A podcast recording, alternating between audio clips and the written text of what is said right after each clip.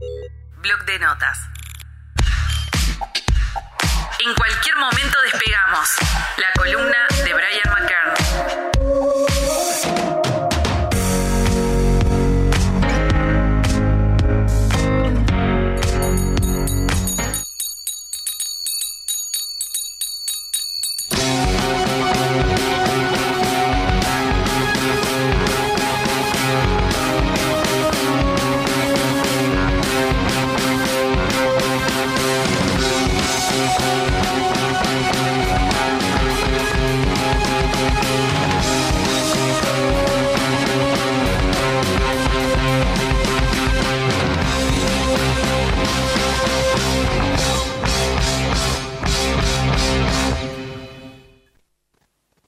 Arrancamos escuchando eh, Rush. Eh, Brian McKern, bienvenido. Qué linda manera de, de arrancar la columna. ¿Qué tal? Sí, sí, un bombazo este tema. Eh, YYZ, o como dicen los radioaficionados, Yankee Yankee Zulu. Es, eh, es un tema, un, un clásico, un bombazo de, de- de los canadienses Rush del 81. Y Yankee Yankee Zulu es la identificación IATA de la Asociación Internacional del Transporte Aéreo, o sea, el, código de radio para identificar el aeropuerto. En este caso, el aeropuerto de Pearson en Toronto, que es eh, el lugar donde el hometown de los Rush, ¿no? Este, resulta que, el guitarrista Alex Lifeson tenía presente el código porque él estaba haciendo un curso de, aviador. Y bueno, y cuando escuchó eso se le ocurrió enseguida, en, en estos cinco tiempos furiosos, eh, eh, trabajar este tema con, con este código. El código que van haciendo con, con la banda este, es en Morse y es el tema que nos ocupa en esta columna el día de hoy, este, que es la, la, cómo diferentes músicos han utilizado el código Morse en sus composiciones musicales. Este, mm, código Morse ya tiene más de 175 años. Eh, en 1844 Samuel Morse. Eran eh, cuando uno lee esto es, es- como fascinante cuando uno empieza a investigar porque eran todos emprendedores en el 800 pero peor que en el siglo XX eran como los Steve Jobs y los Bill Gates y, y los Y, eh, y- alejado de lo que de lo que entendemos por emprendedor hoy, tal vez, ¿sabes? Claro. en el siglo XXI. Porque había emprendedor hacía de todo, terminabas matando igual. No, eh, las historias son terribles. Y Morse, bueno, eh, estaban con la telegrafía de hilo, ¿no? Eh, o sea, era, eh, no era el wireless, que la inalámbrica surge a, a fines del siglo XIX con Marconi. Pero ya en el 44 eh, estaban con, bueno, eran sistemas de relé, entonces con el hilo eh, daba on o off con la electricidad y eso activaba el relé, un, imán electromagnético que hacía el golpeteo, ¿no? De la raya o el punto. Y a Samuel Morse se le ocurre eh, generar, a partir de ese código, generar este, todo un lenguaje que eh, por eso hablo un poco de Jobs o esas cosas, que en realidad em, él lo había pensado primero como un grupo de números.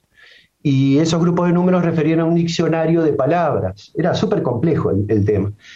En un momento se asocia con, con este Bale, que, que es otro emprendedor, Alfred Bale, que es el que le, que le aumenta, le expande el código, le dice, no, vamos a hacer palabras. Y, es bastante interesante como eh, él busca eh, esos puntos y, y rayas, genera una economía para designar qué letras son.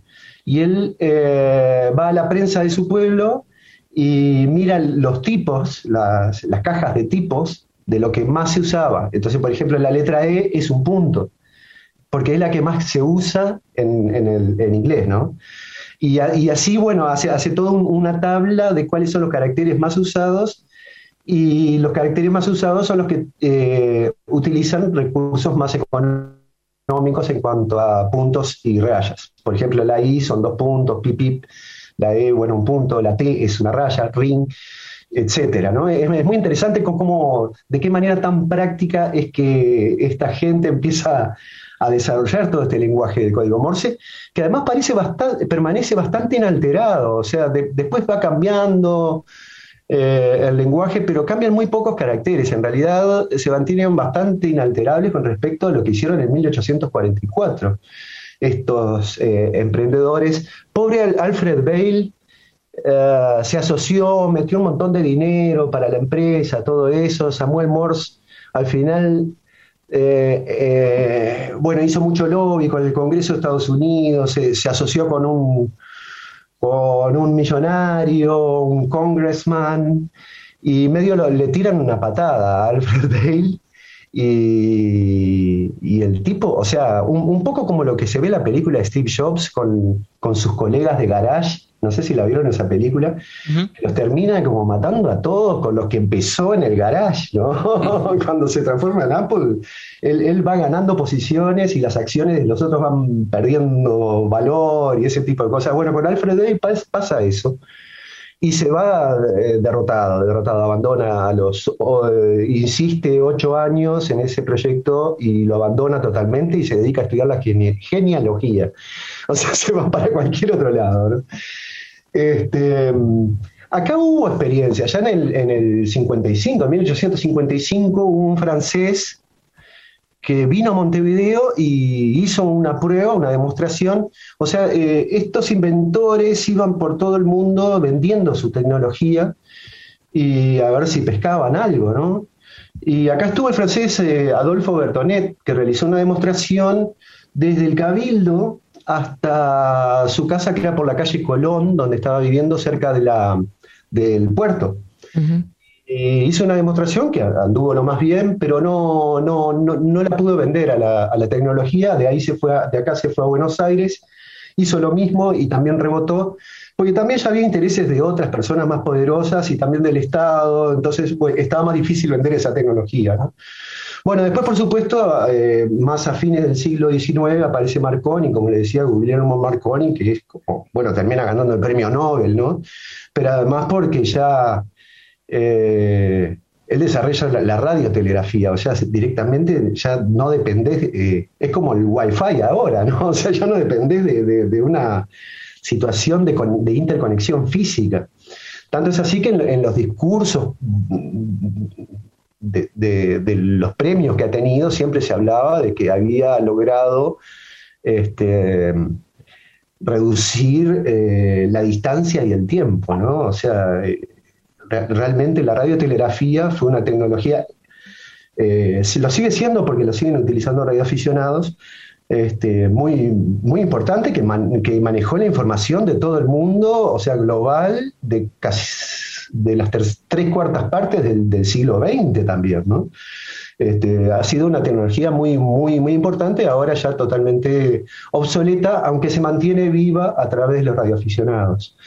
En, Uruguay, eh, volviendo ahora al tema de, que nos reúne hoy, que es la utilización del Morse y del código para, en composiciones musicales, hay, un dato muy curioso que es eh, de Eduardo Fabini en el 31. Él hace una sinfonía, la Melga Sinfónica, que fue estrenada en el 31. Que mm, esto, esto lo encontré en, un estudio de, un libro de Graciela para Quebaidis, eh, Fabini, su obra sinfónica que cita una publicación del 53 de Roberto Lagarmilla, que se llama Eduardo Fabini, músico nacional uruguayo, y ahí hacen un, desglose, un, análisis de la sinfonía y encuentran eh, un pasaje de, esta sinfonía que va diciendo Uruguay, entre cornos y los pistones van diciendo el código de Uruguay. Este, lo vamos a escuchar ahora con el track 2, eh, Fabini, Belga Sinfónica, 1931.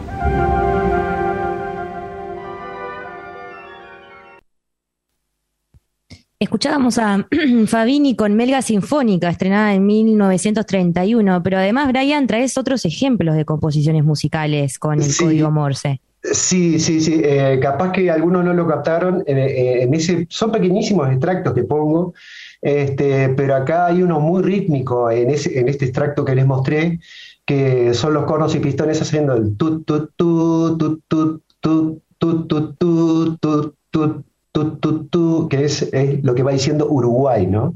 Este, de manera muy, muy rítmica.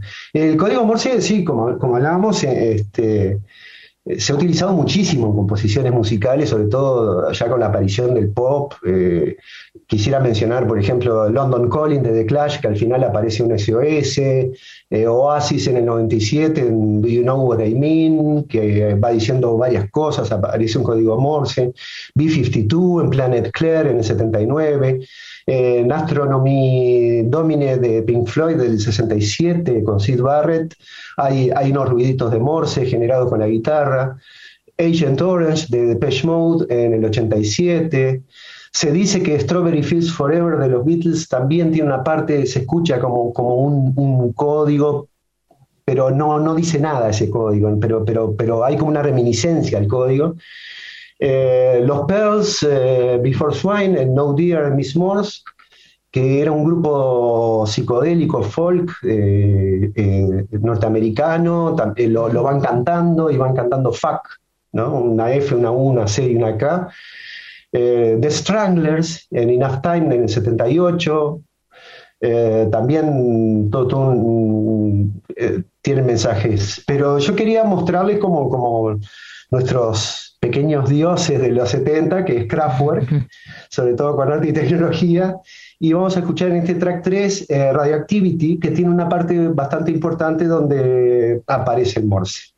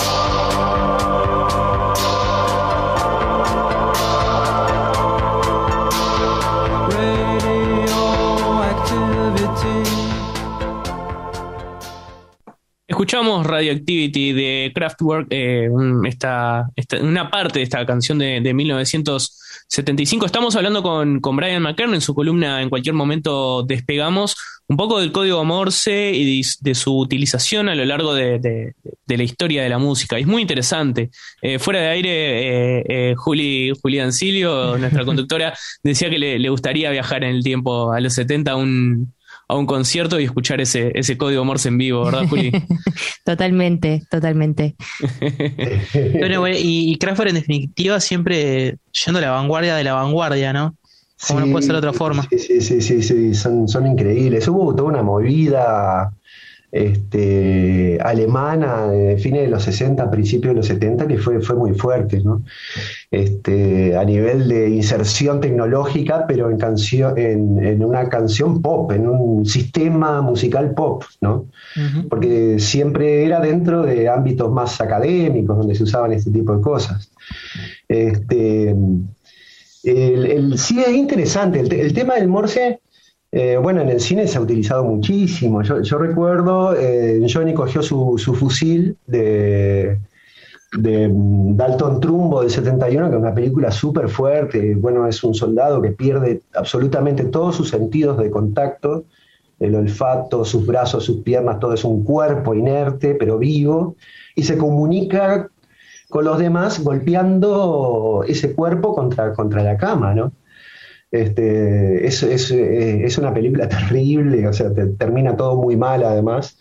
Hay, en la realidad también, bueno, el primer prisionero del Vietcong, que fue un piloto yankee que tiraron unas bombas y una bomba detonó mal y el avión cayó y lo, bueno, lo tomaron prisionero.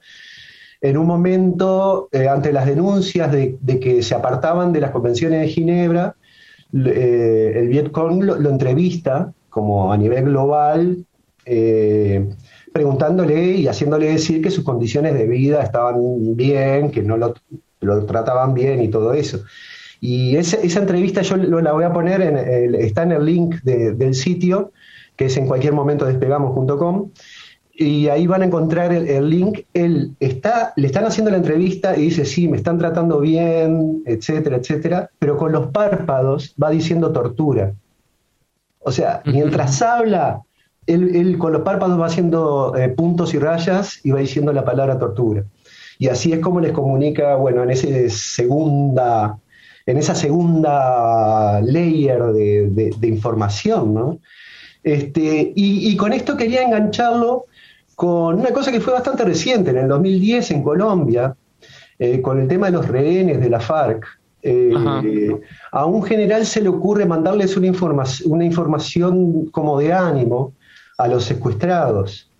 Y entonces habla con un publicista muy afamado, este, que se llama Juan Carlos Ortiz, eh, y él diseñó un mensaje en una canción, o sea, compusieron una canción y en esa canción hay una parte de teclado que tiene como un golpeteo que va diciendo un mensaje que dice 19 liberados, siguen ustedes, ánimo. Y era para un poco para, porque claro, parece que el, eh, claro, el tema del secuestro eh, era, los tienen en la selva, los tenían en la selva continuamente eh, incomunicados, se escuchaba mucha radio, eso se sabía, pero no, sin saber y siempre cansados, así, y, y lo peor era justamente el estado de ánimo, ¿no? De no saber qué pasaba. Entonces el mensaje era eso, ¿no? Estamos haciendo tratativas, ya hay 19 liberados, siguen ustedes, ánimo. Vamos a escucharlo y, le pedimos a, la, audiencia, le pedimos a la audiencia que, escuche atentamente porque, porque con una este, escucha activa se, nota. Ahí va. Yo por suerte encontré un extracto que es justamente una entrevista de, de Juan Carlos Ortiz y él armó en su estudio, empieza con el mensaje eh, radiotelegráfico y después va haciendo un, crossfade con el tema para que uno se dé cuenta cómo está armado el mensaje. Así que vamos con el track 4, Mejores Días,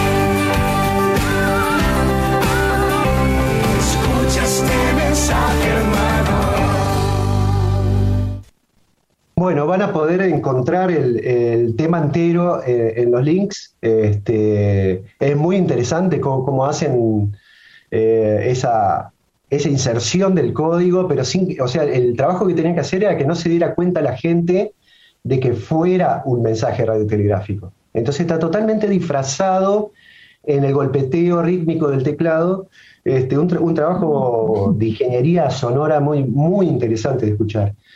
Este, yo quería, bueno, y ya cerrando, eh, quería mostrar dos ejemplos más muy breves. Eh, acá en, Uruguay, bueno, con Juan Campodónico, conocido productor musical, en su trabajo para el disco Eco de Jorge Drexler del 2004, incorporó unas grabaciones que yo había hecho sobre las radiointerferencias del temporal de Santa Rosa y que tienen Morse. Él lo utiliza de una manera súper estética, o sea, transforma ese Morse para que se acomode percusivamente con, con, el ambiente del tema, que el tema es transporte, de, bueno, un tema muy conocido.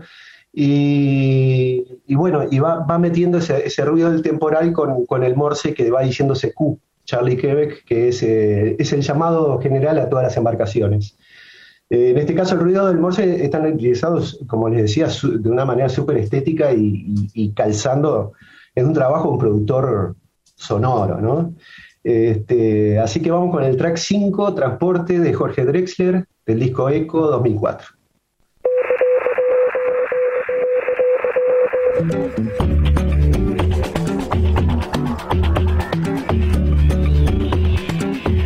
Desde ahora mismo y aquí hacia donde quiera que estés. Parte de mi alma parte a tu encuentro. Sabes que te llevo dentro mío, igual que yo sé que tú me llevas dentro. Se trata de un leve pulsar que se abre camino hacia ti. Cruzando las estaciones, constelaciones, los momentos. Digo que esta vida es llevadera solo porque sientes tú lo que yo siento.